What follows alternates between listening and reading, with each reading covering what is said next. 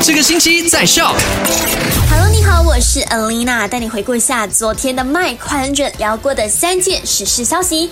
第一件事情，我们就讲到今天开始，木中省宣布收紧 SOP，一直到九月二十二号，也就是从今天开始 start 呢，饮食行业不会再提供堂食，而是改为外带的，并且经济活动时间限制成为早上六点钟到晚上七点钟，十点钟以后没有合理的理由呢，是禁止外出的。那如果想知道更多呢，下载 SYOK Shop App 就可以让你了解更多啦。那第二件卖快很准呢，就跟你分享到了卫生部推出的最新指南。如果你家里有人确诊了，并且是居家隔离的话呢，作为家人的你应该准备一些什么？首先要知道的就是隔离期间呢，他们所使用的每一个物品都必须跟家人分开来，而且使用过的东西呢，就连垃圾都要格外的处理，就是消毒啊，以后啊才能够丢掉这样子。还有呢，要让他们保持勤洗手的习惯，多喝水。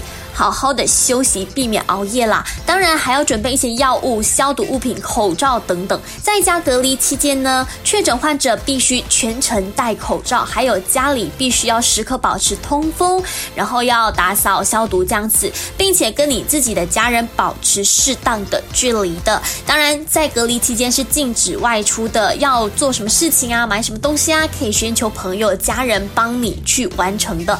好啦，最后一件麦昆准就带你关心到。了当天的疫情情况，今天也一定会在第一时间 update 你。还有留守我们 My Throw 的 IG 和 FB 哦。